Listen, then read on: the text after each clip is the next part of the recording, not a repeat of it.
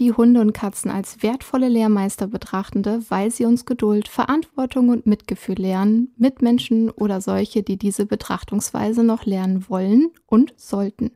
Ich bin Marike, Mitgründerin von Animari, der digitalen Tierverhaltensberatung und zertifizierte Hundetrainerin sowie Hunde- und Katzenverhaltensberaterin. Und heute ist es mir eine große Freude und ganz besondere Ehre, euch Stella Wunderschnauz vorzustellen. Sie ist eine inspirierende Persönlichkeit, die sich leidenschaftlich für Hunde und Katzen einsetzt. Also lehnt euch zurück, schnappt euch eure eigenen Fellnasen und taucht mit uns ein in die leider grausame, teils auch wunderschöne, frustrierende und unendlich wichtige Welt des Tierschutzes.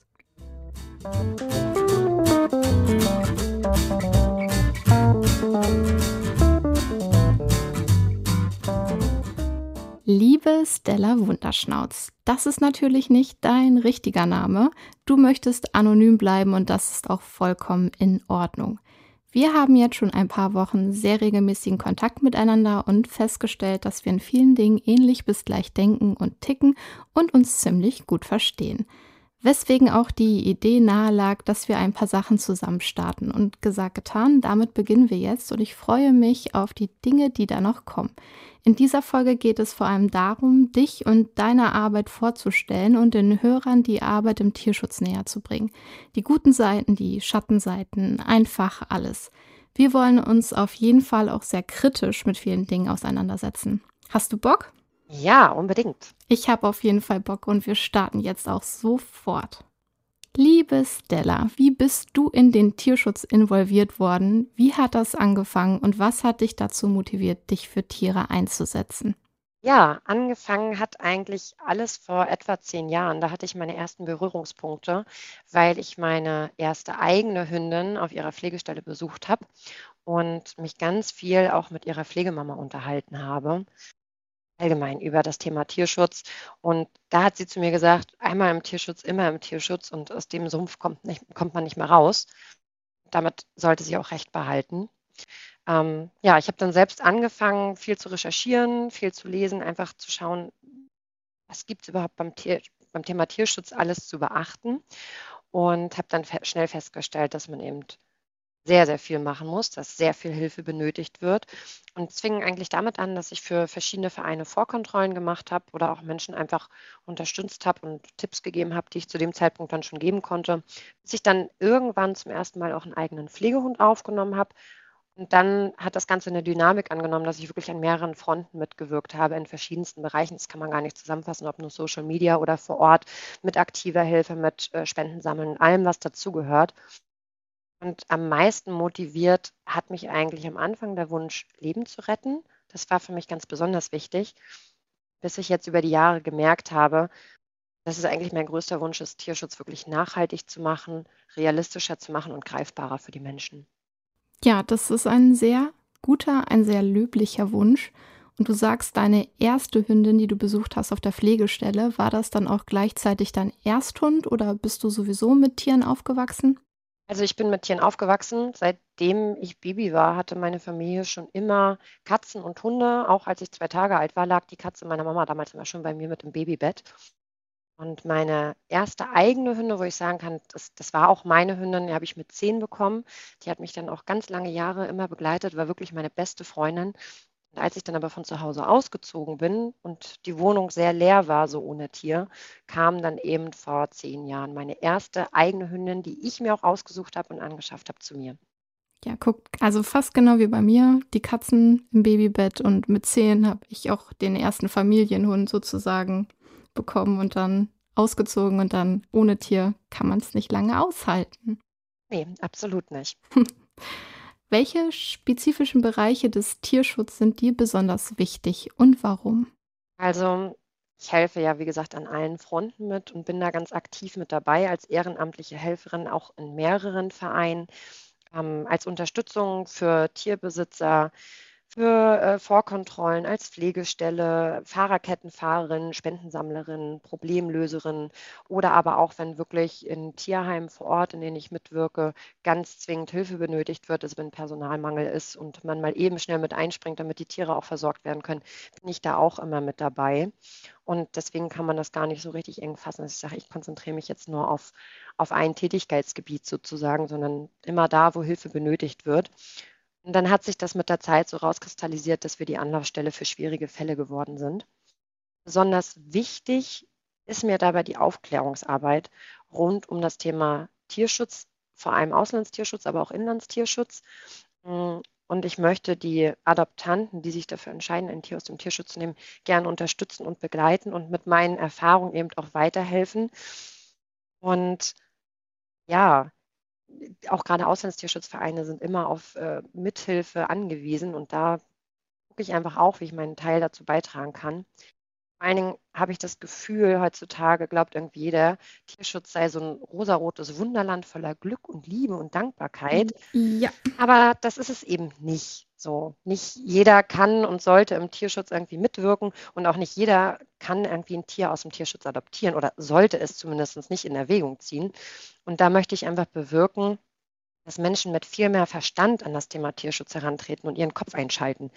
Weil zum Beispiel, nicht jeder Hund schafft es, sich hier in unserem Leben zurechtzufinden und auch nicht jedes verwaiste Wildtier, was irgendwo äh, am Straßenrand liegt und vielleicht irgendwie nach Hilfe ausschaut, sollte eingesammelt werden. So.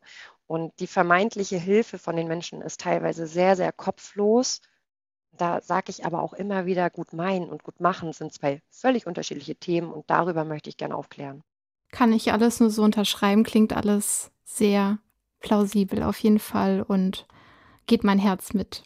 Ich glaube, viele Hörer interessiert, was es für herausfordernde Situationen gibt oder auch was du für inspirierende Momente aus deiner Arbeit im Tierschutz mitbringst. Magst du uns was darüber erzählen? Aber na klar. Hm, also es gab leider schon sehr häufig herausfordernde Momente. Das sind dann meistens auch die Momente, in denen man das Gefühl hat als Tierschützer, dass man irgendwie über Leben und Tod entscheiden muss. Mhm. Es hört sich drastisch und dramatisch an. Ich muss leider sagen, das war es auch. Also ganz prägend war für mich der Moment, als ich gemeinsam mit meinem Mann entschieden habe, zwei völlig unvermittelbare, hochgradig traumatisierte Angsthunde aufzunehmen. Den beiden drohte die Abschiebung in ein italienisches Hundelager, aus dem es auch in der Regel kein Entkommen gibt. Beide fristeten jahrelang ihr Dasein in einem Zwinger und hatten weder, äh, weder irgendwelche Berührungen oder irgendwie Menschenkontakt, weshalb sie eben auch als unvermittelbar galten. Und das war damals wirklich so ein Sprung ins kalte Wasser. Aber an dieser Stelle verrate ich erstmal noch nicht mehr. Inspirierend mhm. hingegen war der Moment, als wir angefragt wurden, eine taubblinde Hündin aufzunehmen. Also taub und blind, also weder sehen noch hören. Und dann mhm ist es bei mir so, dass ich mich gerne immer einlese, ein bisschen recherchiere, mich auf die Situation vorbereite. Aber dazu gibt es einfach keine Lektüre. Weil entweder gibt es Lektüre oder Recherchemöglichkeiten zu tauben Hunden oder zu blinden Hunden. Das war dann also für mich ein ganz schöner Drahtseilakt. Aber wir haben die Hündin dann direkt aus Spanien zu uns geholt und waren so überrascht, wie sie das alles annimmt und wie unkompliziert sie durchs Leben geht, dass man eigentlich im ersten Moment gar nicht merkt, dass sie diese Behinderung mitbringt. Und heute ist es so, dass sie wirklich alles mitmacht. Egal, wo wir hingehen, egal, welche Unternehmung gerade ansteht, sie macht das sogar oftmals noch viel besser als sehende und hörende Hunde oder ich sage mal in Anführungsstrichen normale Hunde. Und das ist wirklich inspirierend. Ja, ich habe Videos gesehen von dieser besagten Hündin und die ist wirklich wahnsinnig entzückend. Eine Mehrl-zu-Mehrl-Verpaarung, die in Deutschland aus gutem Grund verboten ist.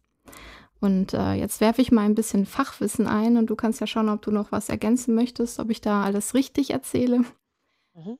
Das Merlallel beeinflusst die optische Erscheinung des Fells bei Hunden, indem es das Pigmentierungsmuster verändert. Hunde, die das Merlallel tragen, zeigen ein typisches Merlmuster im Fell, das man auch als Blue Merl bezeichnet, zum Beispiel.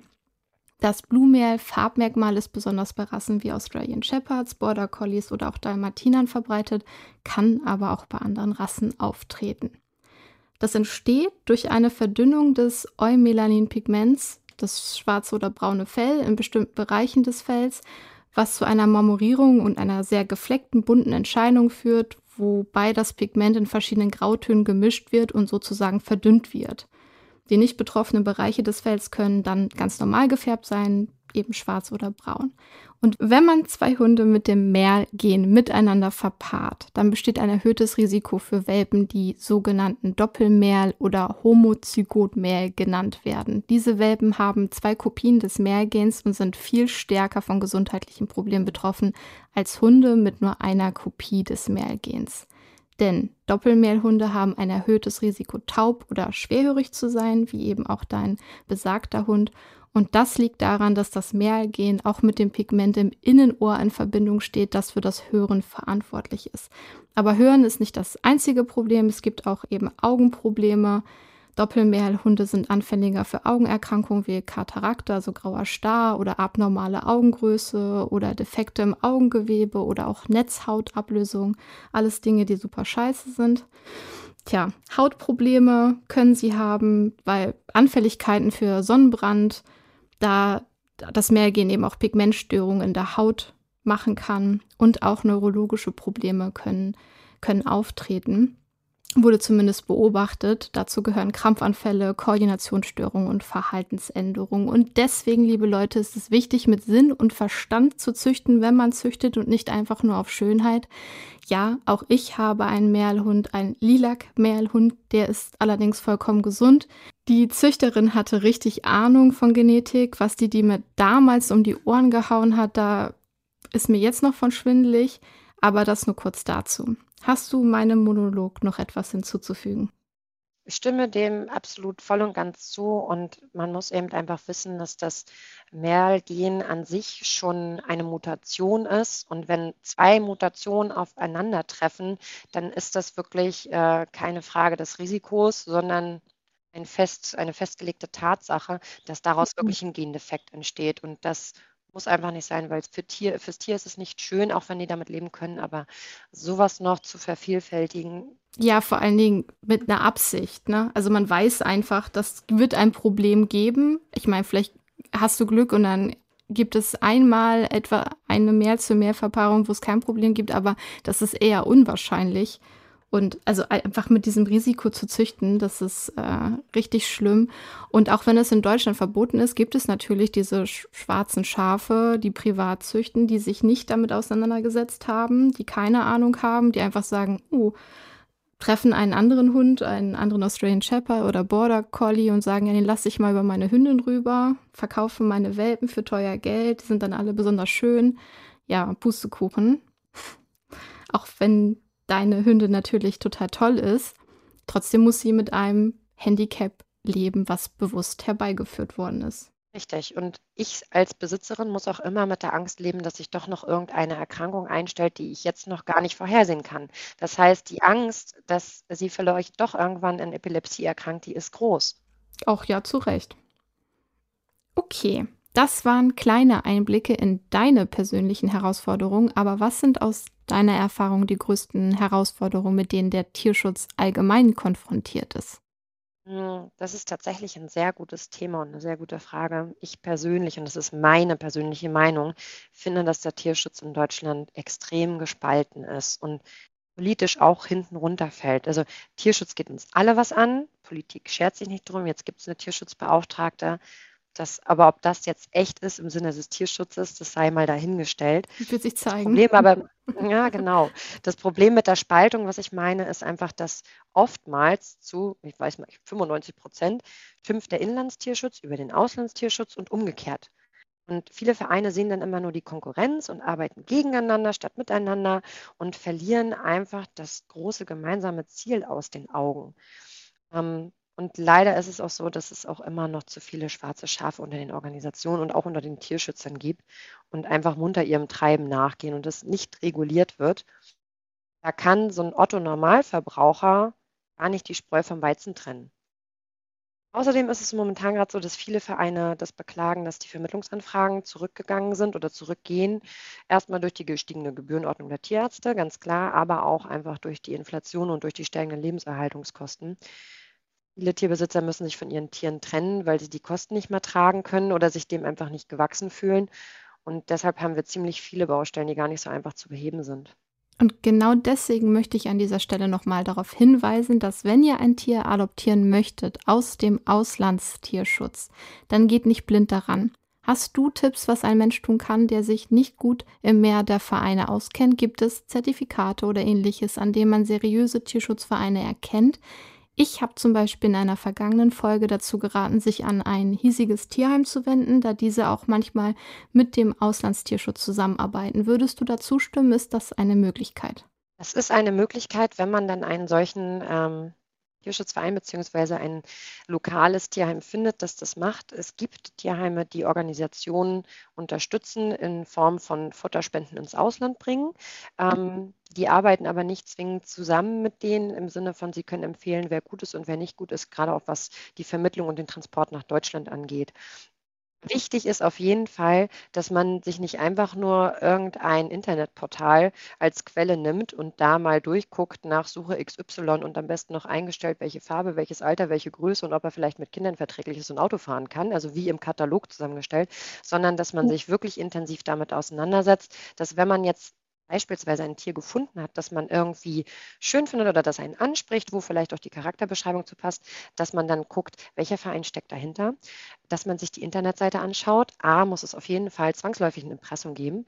Im Impressum muss auf jeden Fall ein Vereinsregistereintrag, also eine Vereinsregisternummer hinterlegt sein. Und es mhm. muss zwingend auch draufstehen, dass nach dem Paragraph 11 des Tierschutzgesetzes auch eine Erlaubnis vorliegt, nicht nur das Tier vermitteln zu dürfen, sondern auch das Tier transportieren zu dürfen.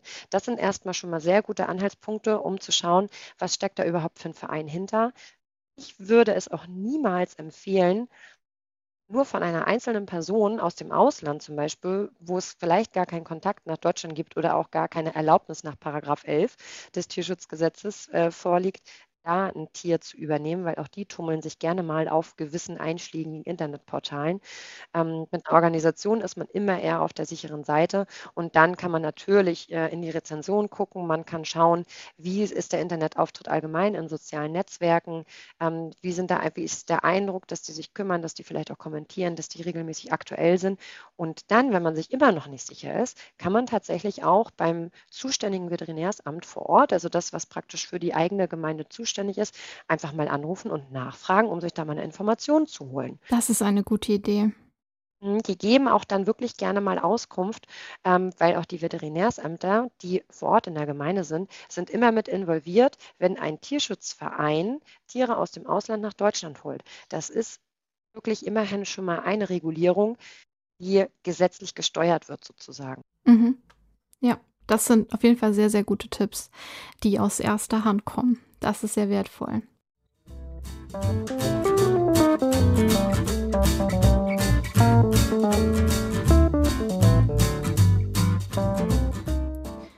Liebe Stella, wie kannst du als einzelne Person einen Unterschied im Tierschutz bewirken? Hast du Ratschläge für Menschen, die sich ebenfalls engagieren wollen?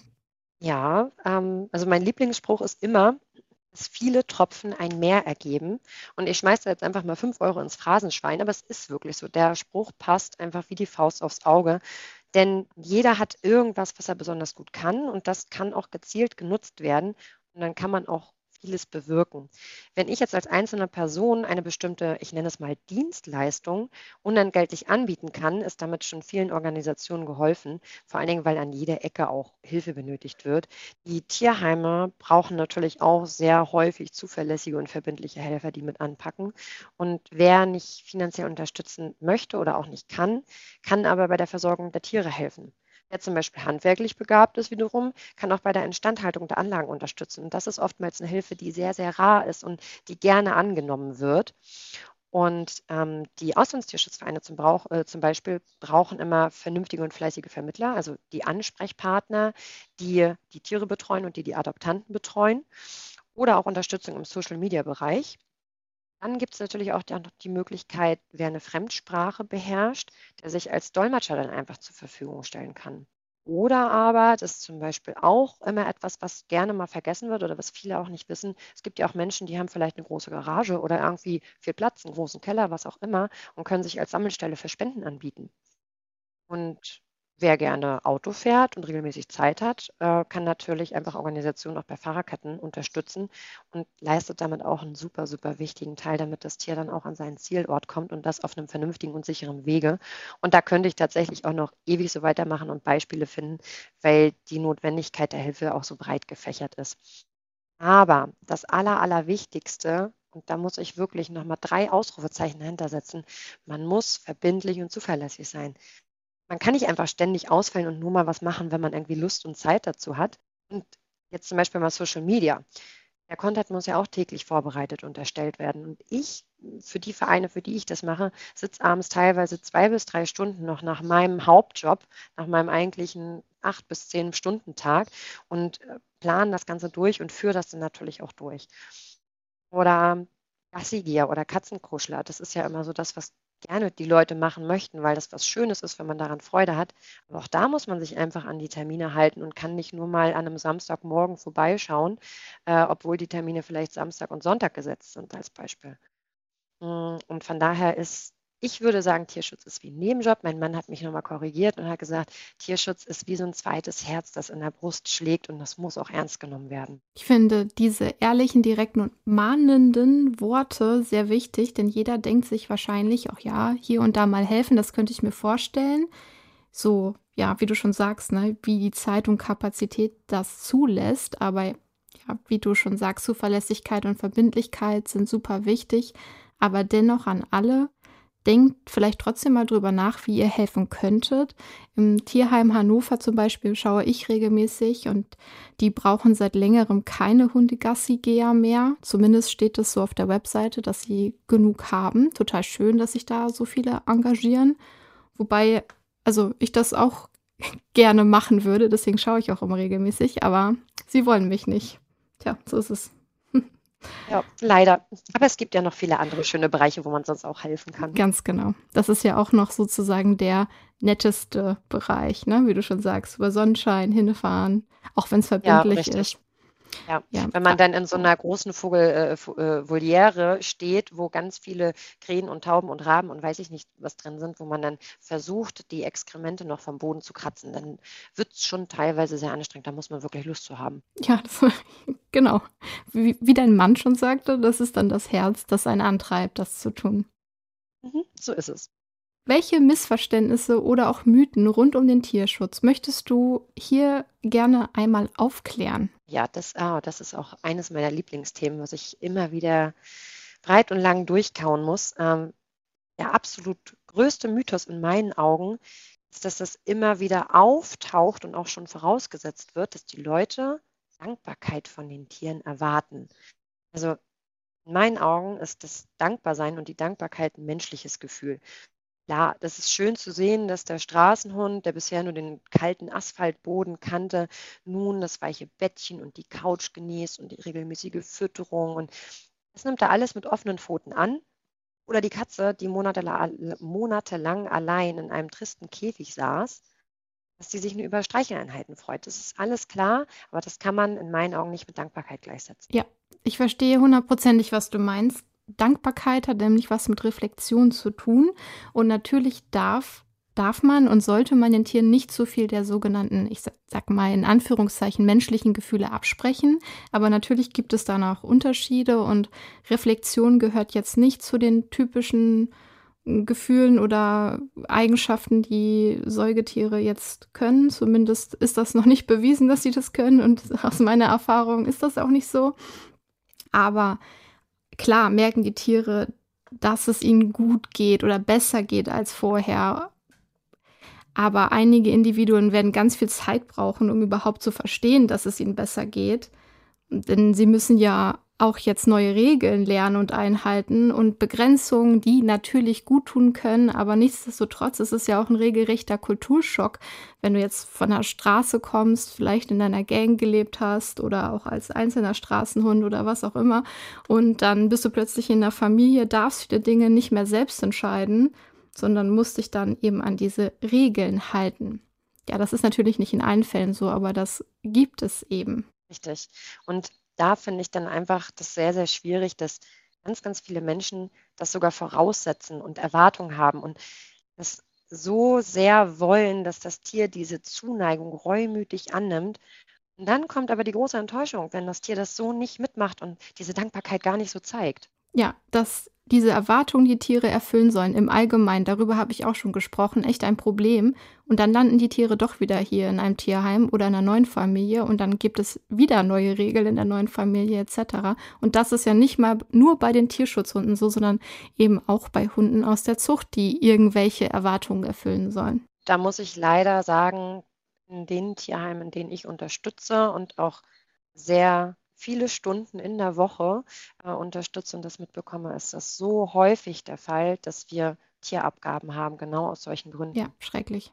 Absolut. Ein ganz besonders hartnäckiger, hartnäckiger Mythos, der sich auch noch hält, ähm, ist, dass Vierbeiner aus dem Tierschutz alle irgendwie verhaltensgestört oder irgendwie krank seien. Weil im Kopf des Menschen ist dann irgendwie der Gedanke, es muss ja irgendeinen Grund geben, dass sie nicht mehr gewollt wurden.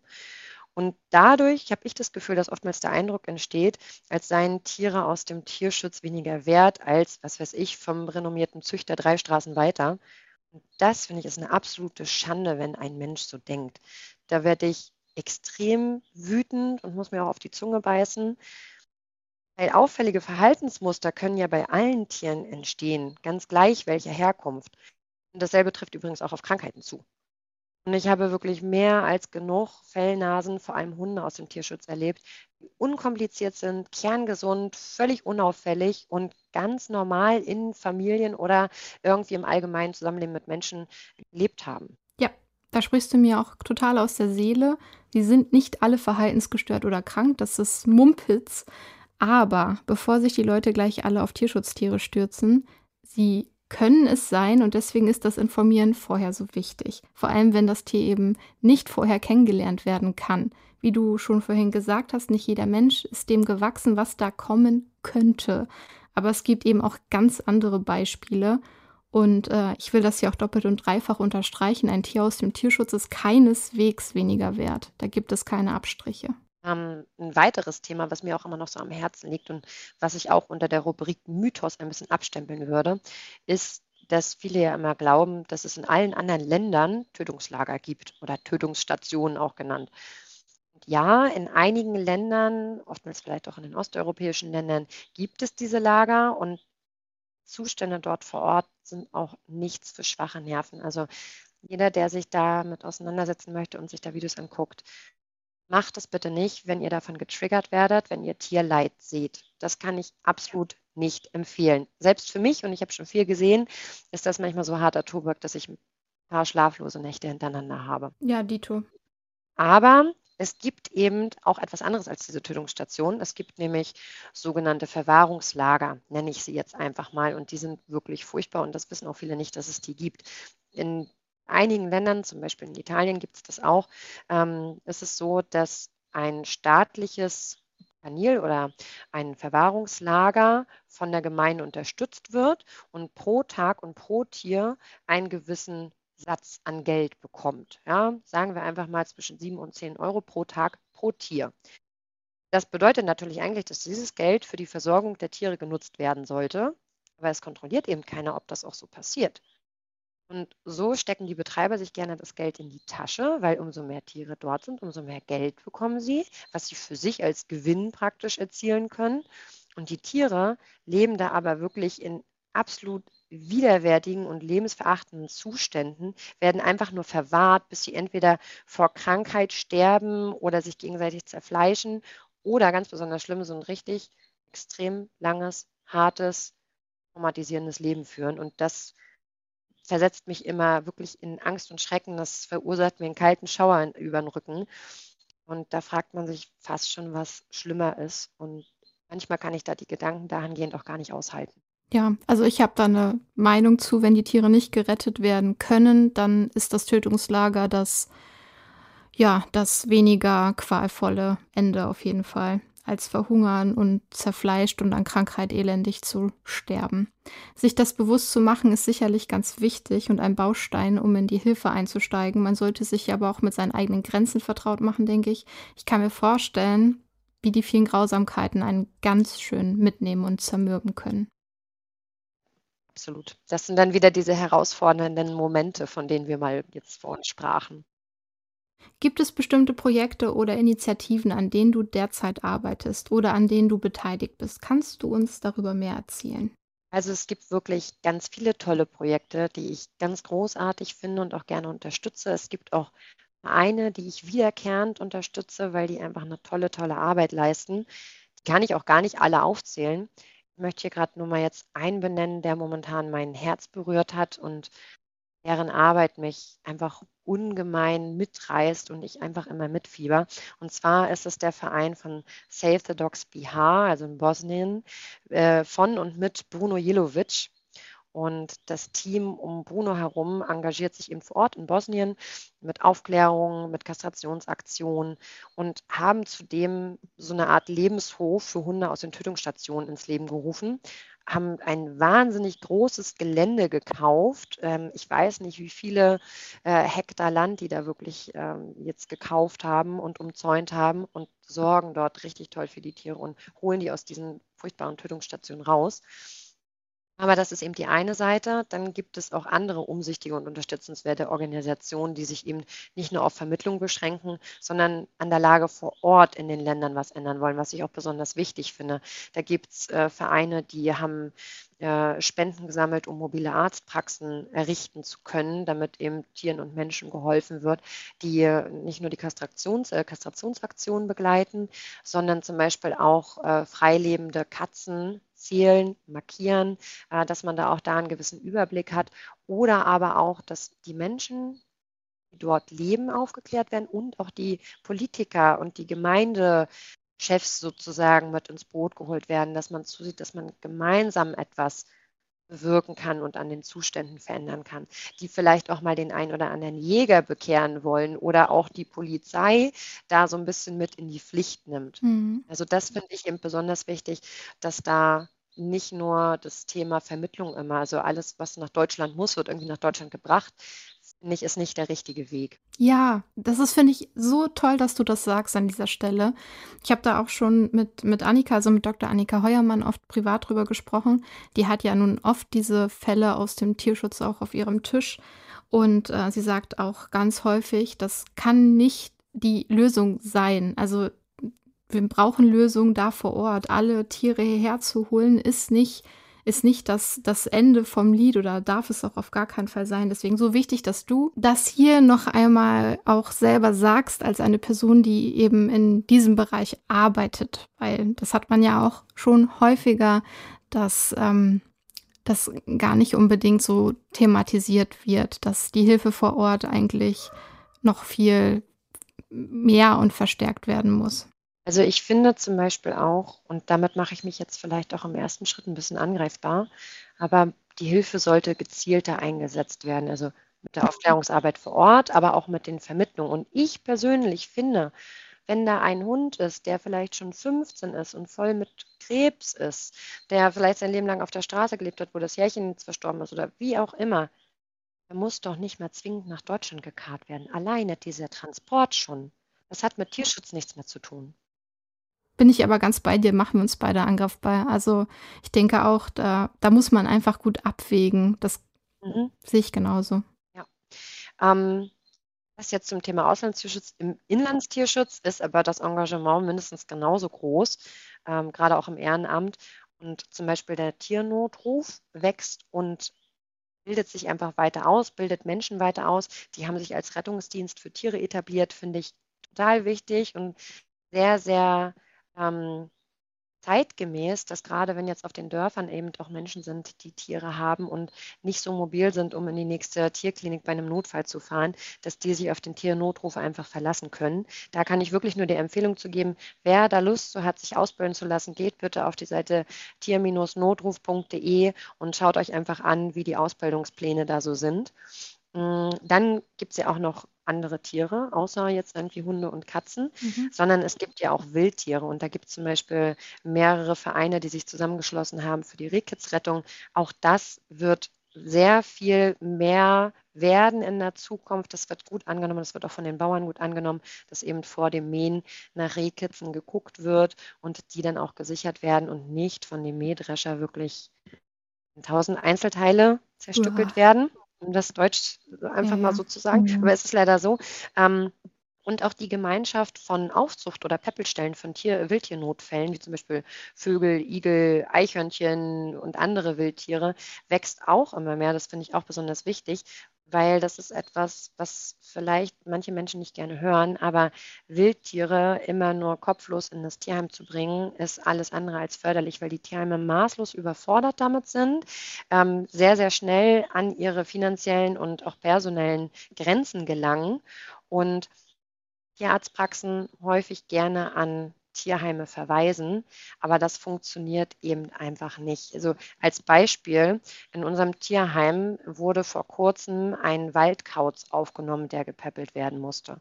Und für so ein Wildtier bezahlt die Gemeinde nichts, dass das beim Tierheim aufgenommen wird. Das heißt, das wird wirklich nur rein durch das Tierheim finanziert und vielleicht durch Spenden, wenn man Glück hat. Und dieser Waldkauz hat Futterkosten, also ich rede nur von Futterkosten, noch nicht von medizinischen Kosten, von 380 Euro im Monat. Ja, das ist eine Menge Das ist, für ein Tierheim. genau, und das funktioniert nicht. So. Und das einmal dazu, wir selbst, mein Mann und ich, arbeiten gerade noch an einem eigenen Projekt. Ähm, das ist aber noch völlig geheim in der Entstehungsphase. Nur so viel kann ich schon mal verraten. Es geht überhaupt nicht um Tiervermittlung. Und ähm, davon haben wir genug in Deutschland. Aber da werden wir bestimmt irgendwann nochmal drüber reden. Ja, das klingt super spannend. Ich bin zumindest sehr gespannt. Und ich verlinke euch auch gerne die hier angesprochenen Vereine in den Show Notes, wenn du das möchtest. Sehr gerne. Liebe Stella, was würdest du denn gerne sehen, dass sich in Bezug auf den Tierschutz in unserer Gesellschaft verändert? Da komme ich einfach mal noch, zu, noch mal zu dem, was ich vorhin gesagt habe.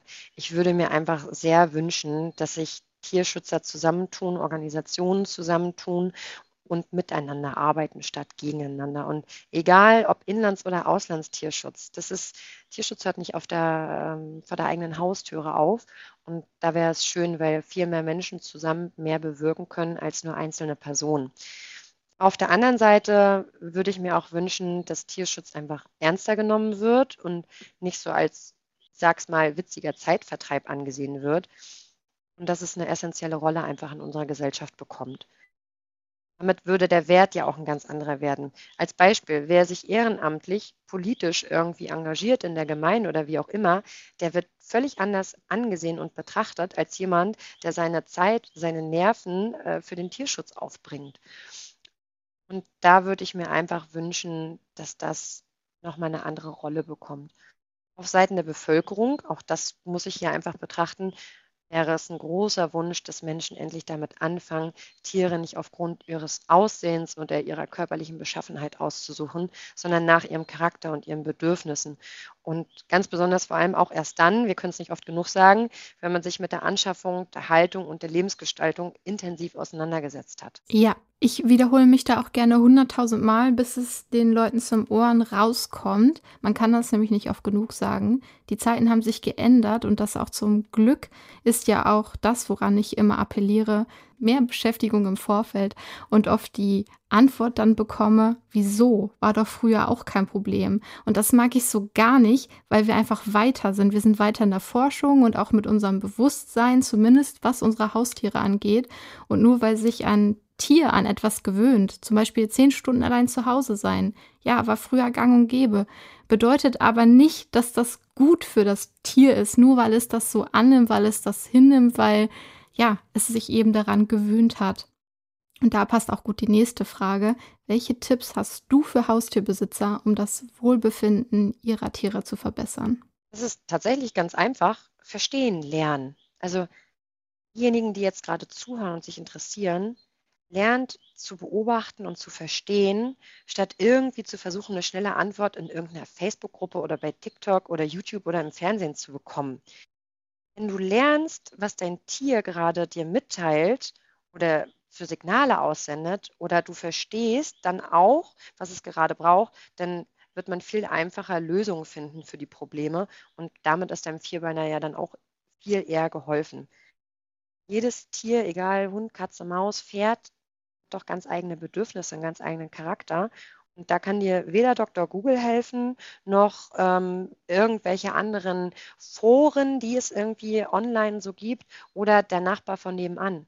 Weil können die Situation noch gar nicht einschätzen. Als Beispiel, ähm, natürlich, da ich mich mit schwierigen Fällen auseinandersetzen muss, äh, bin ich auch in den einschlägigen Gruppen unterwegs, weil ich mich immer ein bisschen up-to-date halten muss. Und äh, in einer Gruppe zum Thema Angsthunde wurde dann ausgetauscht, wie man denn einem ängstlichen Hund das Schnappen abgewöhnen könnte. Ui. Und ja, das war auch wirklich wieder gefährliches Halb.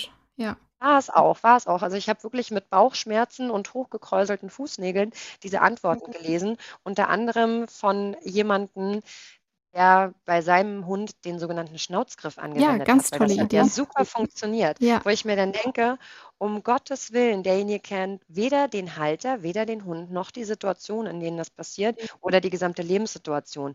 Da ist so ein Tipp wie der Schnauzgriff äh, oder andere Tipps wie du musst deinen Hund dann im Nacken packen und runterdrücken. Das Fatalste, was man machen kann. Man zerstört nicht nur die ganze Bindung, sondern auch das gesamte Selbstbewusstsein des Tieres.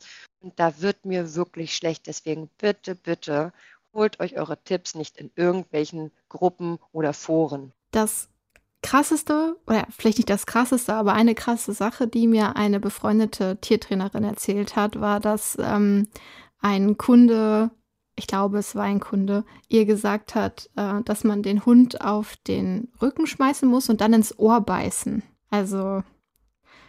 Ja, leider muss ich sagen, dass ich die Story auch vor, weiß ich nicht, zehn Jahren mal gehört habe. Ja, ja, die Stories hört man ja immer wieder und auch diese Foren. Ich finde ich find das immer gruselig. Auch ähm, äh, auf Instagram natürlich die Leute, die sich da connecten, die, die Petfluencer und auch die kleineren Petfluencer, die sich dann äh, unterhalten oder auch mal sagen, ich habe das und das Problem, was habt ihr da für Tipps? Ich verstehe schon, dass man sich in der Community austauscht und äh, sich da auch so Tipps holen möchte. Man sollte da aber skeptisch bleiben und wenn man wirklich ein Problem hat, dann hilft dir eben der Nachbar, der Freund, der Instagrammer, der TikTok, irgendwas Heinz nicht weiter. Oder wenn, ja, vielleicht gibt's, es gibt immer diese Sachen, doch mir hat das geholfen. Ja, herzlichen Glückwunsch, aber eben 10.000 anderen Leuten nicht. Und äh, man kann damit wirklich viel Schaden anrichten, weil um ein Problem wirklich anzugehen, muss man immer eine Anamnese machen. Und das kannst du in einer Gruppe nicht bewältigen. Dafür gibt es dann eben Leute, Leute, die wie eben zertifizierte Hundetrainer, äh, äh, hallo, so wie ich, ähm, die sich das Problem dann eben von der Pike auf angucken, die ganz viele Fragen stellen, bevor sie da überhaupt irgendeine Analyse wagen. Also wenn du mir jetzt erzählst, mein Hund hat geschnappt, dann sage ich ja nicht, ja, da musst du das und das machen, sondern frage ich dich nach der Situation, dann frage ich, wie lange lebt der Hund bei dir, hat der irgendwelche Krankheiten, weiß was ich, da fallen mir jetzt 100 Fragen ein, die ich vorher abfragen würde, bevor ich da überhaupt irgendwas zu sagen würde. Das ist gefährlich. Das ist genau das, weil wenn ich jetzt als Mensch ein Problem habe, weil ich zum Beispiel nicht gut schlafen kann und zum Arzt gehe und sage, ich kann nicht gut schlafen, dann sagt der Arzt doch auch nicht, ja, dann legen Sie sich mal auf die rechte Seite. Das wird Ihnen helfen. Nee, der fragt dich erstmal, ja, ha haben Sie Stress? Was haben Sie für einen Beruf? Das ist ja vielleicht sowieso auch mal das Erste, ist mal diese grundsätzlichen Dinge abfragen damit man überhaupt eine Basis hat, auf der man dann Dinge aufbauen kann. Also versteht mich nicht falsch, ihr könnt euch gerne untereinander austauschen, daran ist nichts verkehrt und da kann man auch wertvolle Dinge mitnehmen auf jeden Fall. Aber habt ihr wirklich Probleme, an denen ihr arbeiten wollt und müsst, dann sucht euch bitte professionelle Hilfe. Das ist echt wichtig. Ja, gut, aber wir waren ja bei den Tipps, die du den Haustierbesitzer geben könntest, möchtest. Hast du noch was? Wir sind etwas, wir sind etwas abgeschweift, aber das ist ja nicht schlimm. Ja, natürlich habe ich noch was. Und das ist auch wieder etwas, was wir schon kurz aufgegriffen haben, was mir aber auch sehr, sehr am Herzen liegt, weil ich finde es besonders wichtig, dass man seine Erwartungen einfach vergisst, zurückschraubt und es liegt einfach daran, diese Erwartungen, die man hat, die man an das Tier auch hat, dass es ja nicht nur dich unter Druck setzt, weil du möchtest ja auch als Halter ähm, ein gewiss, eine gewisse Außenwirkung haben, sondern es setzt ja auch deine Fellnase unter Druck. Und da ist es egal, ob das ums Thema Fressen geht, ob das um einen Tierarztbesuch geht oder ob das um den allgemeinen, ähm, ja, das allgemeine Zusammenleben einfach geht. Ja, und das ist etwas, das man lernen muss, eine Mitte zu finden, ist hier wichtig, denn das andere Extrem wäre sowas wie, mein Tier ist halt so, damit muss die Welt klarkommen.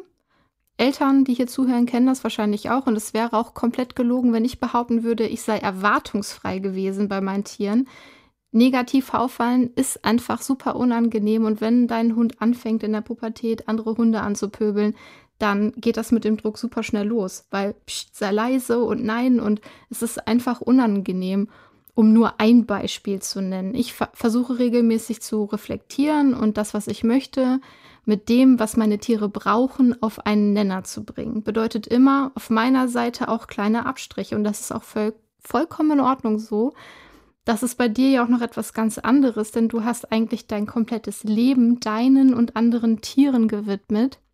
Ist doch richtig, ne? Kann man doch so sehen. Ja, absolut. Und das da musst du ja. unterschreiben. Ja, und da musst du ja auch an deinen Erwartungen arbeiten. Ich stelle mir vor, beziehungsweise kenne es von mir, dass das ein Unterschied ist, was der Kopf weiß und was das Herz will.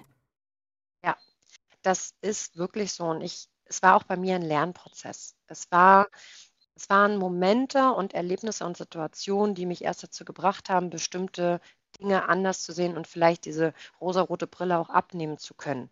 Natürlich habe ich auch bei meiner ersten Hündin und auch bei dem zweiten Hund, der dann kam, erwartet, so, hey, super, die werden sich total toll verstehen, die sind nachher wie Bruder und Schwester.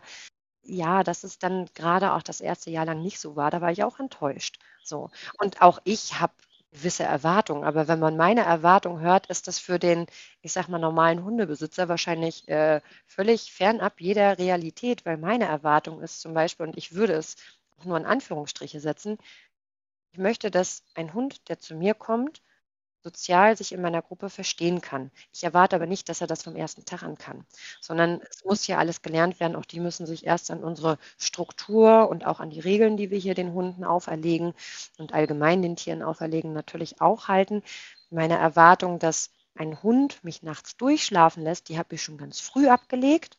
Ich weiß, wenn ein neues Tier bei uns ankommt, ein Pflegehund zum Beispiel, ist die ersten Wochen nichts mit Schlafen. Es ist einfach so aber eben dieses, es muss ein gutes Zusammenleben sein und es muss möglich sein, das dem Hund anzulernen und beizubringen, dass er sich hier einfindet. Das ist natürlich eine, eine grundlegende Erwartung, die sich irgendwo bei mir verankert hat, aber ich erwarte nicht, dass er das von sich aus macht, sondern ich bin diejenige, die, ihn dabei unterstützt. Hm. Ja, und es leben ja immer mal ein paar Hunde und Katzen bei dir zur Pflege oder auch weil du und dein Mann sie in eure Familie aufgenommen habt, je nachdem. Und wir wollen ja hoffentlich noch einige Folgen zusammen machen. Und deswegen haben wir uns überlegt, dass du jede Folge eine kleine Geschichte über einen deiner Schützlinge erzählst. Wen hast du für deine erste Schauermärchenstunde mit hoffentlich Happy End, vielleicht auch nicht, wir werden es sehen, ausgewählt? Also ich glaube, das, was wir auch schon am Anfang einmal kurz gehört haben, von den beiden Pflegehunden, Angsthunden, ist eine Geschichte, die hier jeden interessiert, der hier bis zu diesem Zeitpunkt immer noch zuhört und noch nicht weggeschaltet hat. Und über die beiden würde ich tatsächlich gerne ein bisschen was erzählen wollen. Ja, schieß los, wir sind ganz gespannt und freuen uns auf deine Geschichte. Erste Geschichte und ähm, für die einen oder anderen ihr mit Tierleid äh, vielleicht nicht unbedingt umgehen können, packt euch sonst ein paar Taschentücher zur Seite, damit die griffbereit sind. Ähm, es geht um meine beiden ersten Pflegehunde, die ich damals aufgenommen habe.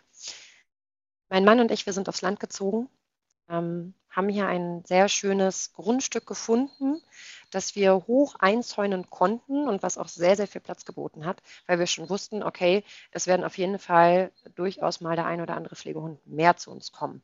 Und genau zu dem Zeitpunkt war es auch schon so, dass wir einem Aufruf gefolgt sind, wo es eine Auffangstation im Ausland gab, deren Hunde davon betroffen waren, dass sie eventuell in eines der vorhin besagten Verwahrungslager deportiert werden müssen. Ja, also da gibt es dann gewisse Verträge zwischen privaten Tierschützern und privaten Auffangstationen und den Gemeinden. Und wenn die aufgehoben werden, dann gibt es einen Tag X, wo die Hunde weg müssen.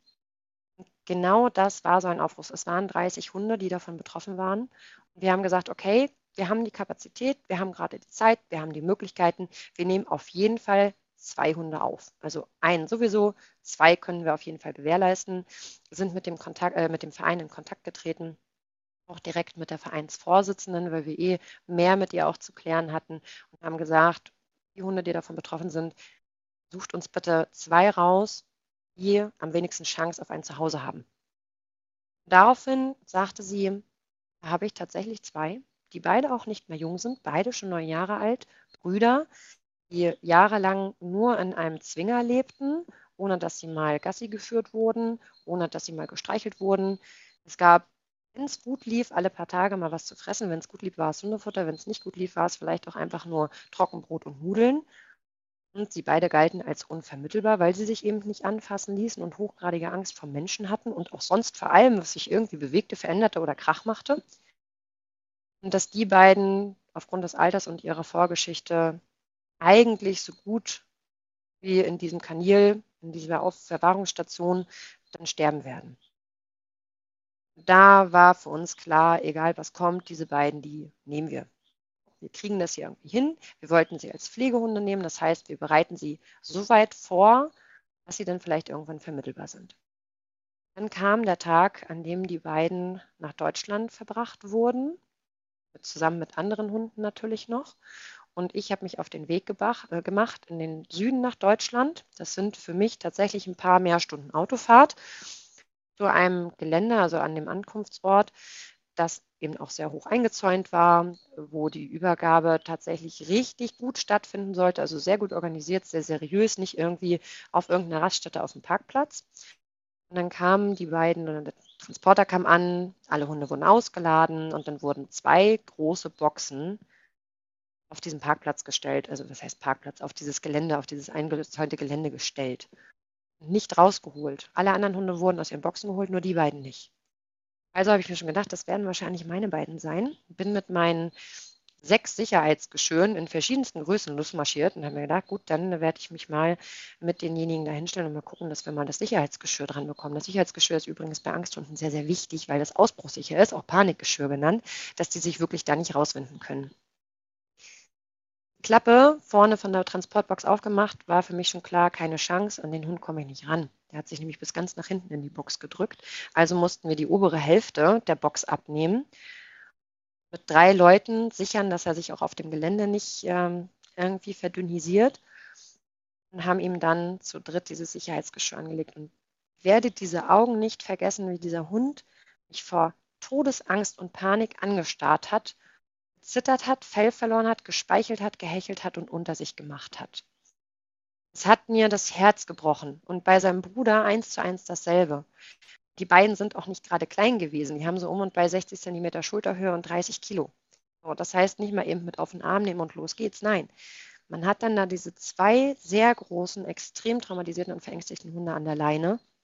Das Erste, was sie natürlich machen sollten, wäre schon gut, sich zu lösen, weil die haben gerade einen langen Transport hinter sich und müssen jetzt auch noch eine gewisse Zeit bis zu mir nach Hause im Auto mit aushalten. Übrigens da mal am Rande, natürlich wurde vorab eine riesengroße Vorkontrolle gemacht. Ich wurde mehrfachen Seiten durchleuchtet, ob ich dieser schwierigen Aufgabe auch gewachsen bin. Ähm, und es wurde auch von allen Seiten des Vereins entschieden, dass die uns das hier zutrauen. So, also das nur mal am Rande. Auch der Verein hat da eine wirklich gute Arbeit geleistet. Und komischerweise, kaum hatte ich die beiden an der Leine und habe mich auf dem Gelände frei mit ihnen bewegt, sind sie recht locker mitgelaufen. Also diese Angst vor mir war gar nicht so groß. Vielleicht mag es aber auch der Situation und der extremen Reizüberflutung geschuldet sein.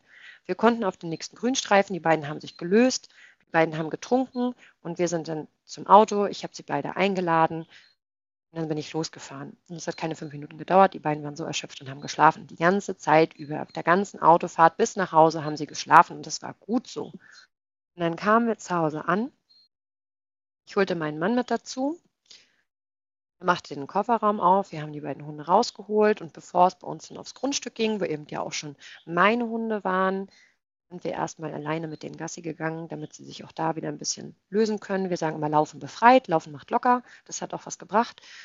Und der erste von den beiden Angsthunden dann eine Fährte aufgespürt und direkt erstmal einen Hasen jagen wollen. Zum Glück war er an der Leine. Also der war sein Leben lang in so einem Zwinger, aber Jagdinstinkt ist übrigens trotzdem da. Ja. Also auch der kann nicht irgendwie durch so fehlende Erfahrung ähm, wegtrainiert werden oder fehlen. Das nur mal am Rande. Dann ging es auch irgendwann schon in die Vergesellschaftung mit unseren Hunden, was sehr, sehr gut geklappt hat. Meine sind sehr sozial. Ähm, die haben sie eigentlich so gefühlt gleich an die Foto genommen, um mir zu zeigen, hier, das ist der Garten und das ist das Wohnzimmer und das ist das Schlafzimmer und man kann nur das und das und das und das machen hier. Aber dann natürlich eigentlich schon unser ganzes Leben auf links gekrempelt, weil die beiden kannten wirklich gar nichts. Die kannten das Leben im Haus nicht, die waren nicht stubenrein, sie kannten keine Alltagsgeräusche und ich rede da nicht von Staubsaugen, ich rede von so einfachen Dingen wie Flasche öffnen, niesen ähm, oder irgendwie Müll zerknüllen. Das war schon hochgradig schlimm und traumatisierend nochmal erneut für die beiden. Also bei denen war es die Angst vor Geräuschen ganz extrem, aber auch die Angst vor uns. Sie haben sich dann erstmal in einen Raum, in einen kleineren Raum zurückgezogen, zusammen, so wie es eben schon immer bei denen war. Dann lief leider im Fernsehen The Big Bang Theory mit dem Intro, was ja sehr schnell und sehr blitzartig vonstatten geht. Ähm, das war dann erstmal der Moment, wo wir dann entschieden haben, wir gucken jetzt tagelang kein Fernsehen, sondern lassen erstmal nur im Hintergrund leichte Musik laufen, damit sie sich auch an diese Geräusche gewöhnen können, damit wir Step by Step aufbauen. Und haben hier unten unser provisorisches Nachtlager aufgebaut, damit sie einfach wissen, auch beim Schlafen sind wir immer in der Nähe. Und irgendwann gab es den Moment, und die beiden ließen sich ja nur ganz, ganz schwer anfassen, wirklich nur mit Locken und ruhig und ganz vorsichtig langsam an die rangehen. Irgendwann kam aber der Moment, der erste von den beiden Brüdern nachts zu uns auf das Bettchen, also auf diese Gästematratzen, die wir hatten, draufkam, sich dazulegte und den Körperkontakt suchte. Dadurch hat sich sein Bruder das dann abgeguckt und kam auch mit dazu. Und von diesem Zeitpunkt an haben sie es einfach geliebt, auf diesen weichen Untergründen zu liegen. Irgendwo, wo was Weiches war, haben sie sich einfach immer draufgelegt. Bei dem einen, der war so ein bisschen autistisch veranlagt, der kam also sehr gut damit zurecht, dass wir hier klare Strukturen und einen immer gleichen Tagesablauf haben. Das war für ihn sehr wichtig. Er hat auch gut gefressen. Der andere wiederum hat die ersten zwei Wochen so gut wie gar nicht gefressen und ich habe alles versucht. Ich weiß nicht, wie viel Geld ich für Futter in, dieser, in diesen zwei Wochen ausgegeben habe und wie viel ich gekocht habe. Es war nachher Parmesankäse, der ihn zum Futter bewegt hat. Also der Italiener, der auf Parmesankäse steht, fand ich dann schon wieder irgendwie sehr witzig, hat mir gefallen. Und er hat in dieser Zeit auch extrem abgenommen. Aber so war dann unser Leben. Wir haben uns eingestellt ähm, auf die Hunde vor allen Dingen. Wir haben es ihnen angepasst. Sie haben sich aber auch uns angepasst. Sie haben das sehr gut angenommen und haben schnell gemerkt, dass es ihnen hier gut geht und dass sie hier nicht zu befürchten brauchen, dass sie regelmäßig Futter bekommen. So konnten wir dann in andere Trainingssituationen starten mit Gassi gehen und auch mal Menschen treffen oder andere Hunde oder mal an der Mülltonne vorbeigehen.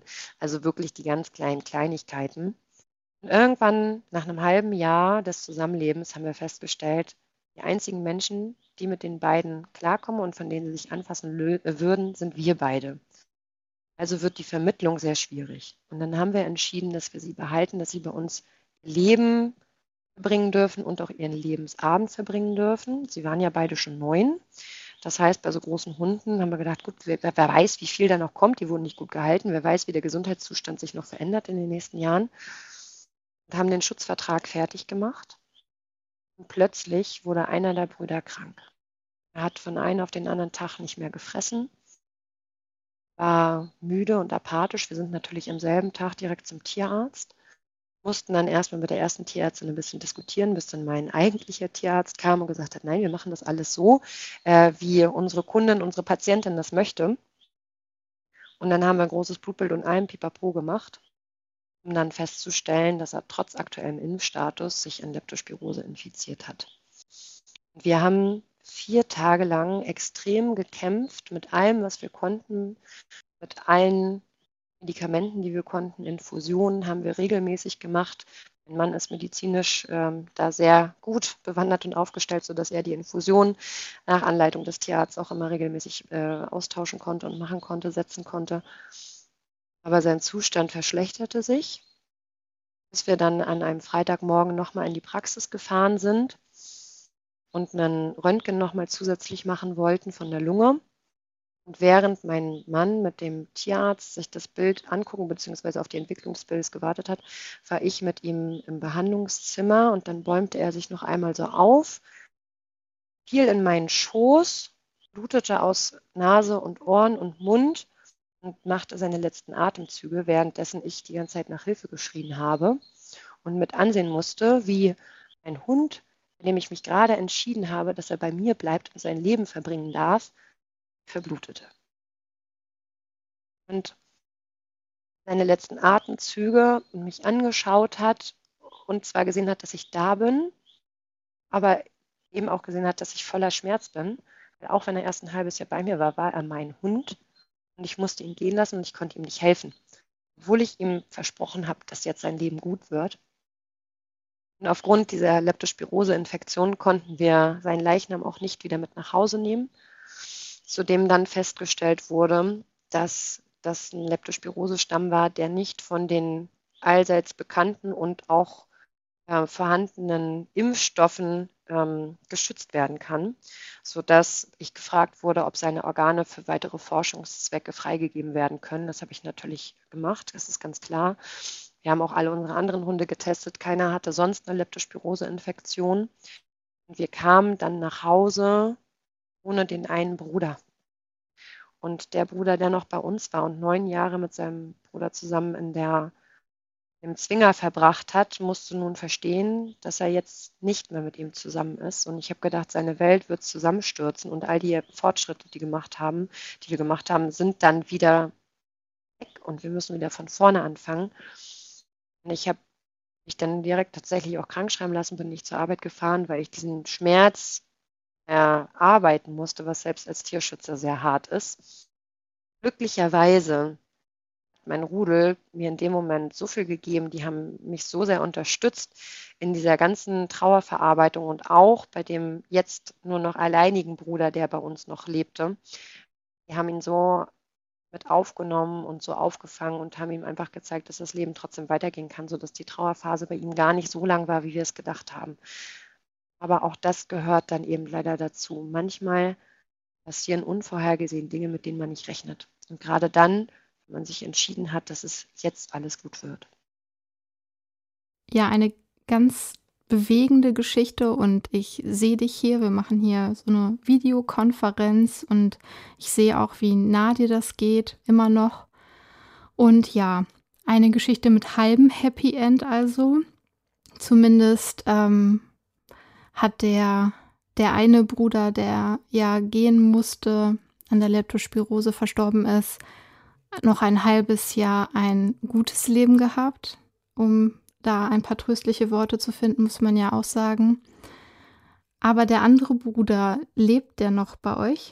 Das ist jetzt vielleicht das kleine Happy End daran. Ja, er lebt noch. Wir hätten es gar nicht gedacht, dass er überhaupt noch wundervolle äh, Jahre und so lange Jahre bei uns verbringt. Und er liegt jetzt gerade ganz in meiner Nähe und schläft. Die üblichen Alterserscheinungen sind da ein bisschen hier und da ein paar Gebrechen, vielleicht auch mal den einen oder anderen dementen Anfall. Aber er lebt und er wird auch wirklich seinen Lebensabend hier bei uns verbringen, egal wann der kommen mag. Und das ist das Einzige, was mich daran so ein bisschen auffängt. Auch natürlich, das wird mir dann häufig gesagt, wenn ich diese Geschichte erzähle, so der andere Bruder hatte wenigstens das halbe Jahr voller Liebe bei euch. Ja, das ist meinem Kopf auch ganz bewusst, aber meinem Herzen nicht. Für mein Herz ist es, ich habe ihm ein Versprechen gegeben, das ich nicht halten konnte. Hm.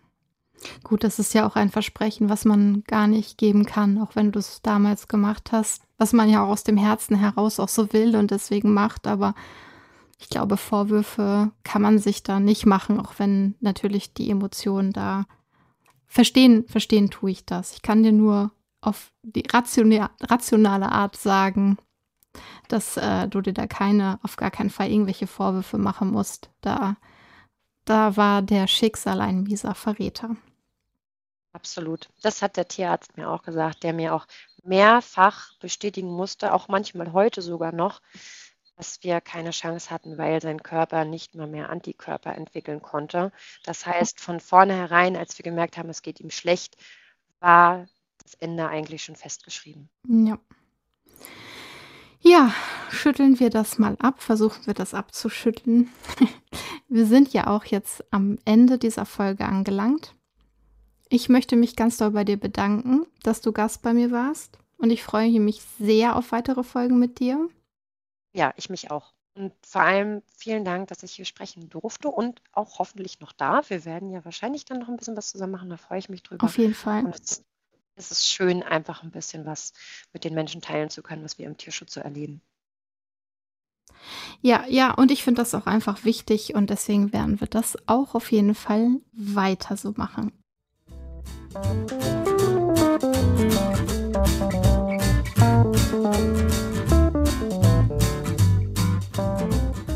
Ihr lieben Hunde- und Katzenfans, das war Stella Wunderschnauz. Sehr schön, dass es geklappt hat und ich sie interviewen durfte. Und das ist, wie erwähnt, nur der Auftakt zu noch hoffentlich vielen anderen Folgen, die immer mal wieder thematisch passend hier im Animari Podcast auftauchen werden. Wenn ihr Fragen an Stella habt, könnt ihr mir einfach schreiben unter podcast.animari.de oder auch die Social Media Kanäle benutzen. Bei Facebook und Instagram findet ihr mich unter animari-social. Seid so gut und lasst etwas Liebe da. Damit unterstützt ihr mich und auch meine Gäste. Und nur so können wir wachsen und die Aufmerksamkeit auf wichtige Themen lenken. Ich würde mich auch darüber freuen, wenn ihr diesen Podcast teilt und an mich denkt, wenn ihr Hilfe benötigt und dann mal auf animari.de vorbeischaut. Vielleicht ist ja eine für euch passende Beratung dabei. Nächste Woche und übernächste Woche gibt es wieder ein Rasseprofil und dann geht es weiter, wieder mit einem Gast, denn dann ist Dr. Annika Heuermann wieder am Start mit einem sehr wichtigen Thema, nämlich Gifte im Haushalt. Worauf ihr achten solltet, was ihr nicht füttern dürft, was ihr bedenkenlos füttern dürft und so weiter. Ich möchte mich verabschieden und euch in eine neue Woche schicken mit hoffentlich ganz glücklichen, geretteten Tieren und auch ganz gesunden und glücklichen Tieren vom Züchter. Ich wünsche euch ertragbare Sonnenstunden und hoffe, ihr könnt euch alle abkühlen. Denkt daran, dass eure Tiere auch eine Abkühlung gut gebrauchen können. Und mit diesen letzten Wünschen sage ich wie immer, wow, ciao und miau, bleibt doch bitte zusammen mit mir. Perfectly Awesome.